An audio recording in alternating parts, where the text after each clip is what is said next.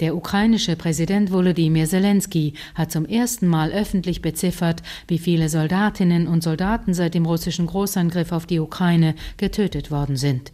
31.000 ukrainische Armeeangehörige seien in den vergangenen zwei Jahren ums Leben gekommen, sagte Zelensky auf einer Pressekonferenz in Kiew.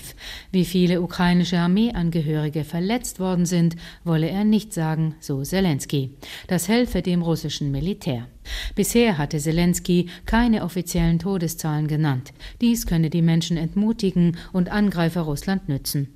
Es gibt unterschiedliche Schätzungen, die in Hunderttausende gehen. Die russische Regierung spricht sogar von mehreren hunderttausend getöteten ukrainischen Soldaten. Das sei Unsinn, so Zelensky. Was Russland angeht, sagte Zelensky, es gäbe 180.000 Tote und 500.000 Verwundete Militärangehörige der russischen Armee. Unabhängig überprüft ließen sich seine Angaben jedoch nicht. Zu Kriegsopfern unter Zivilistinnen und Zivilisten der letzten beiden Jahre wollte sich Zelensky auf der Pressekonferenz nicht äußern.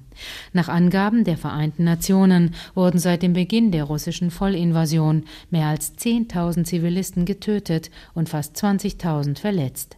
Die Vereinten Nationen gehen jedoch von mehr aus, denn aus den russisch besetzten ukrainischen Gebieten liegen keine verlässlichen Zahlen vor. Ob ukrainische Soldaten oder Zivilisten. Es müssen noch Tausende Tote und Verletzte seit 2014 mitgerechnet werden, als Russland den Krieg gegen die Ukraine begann.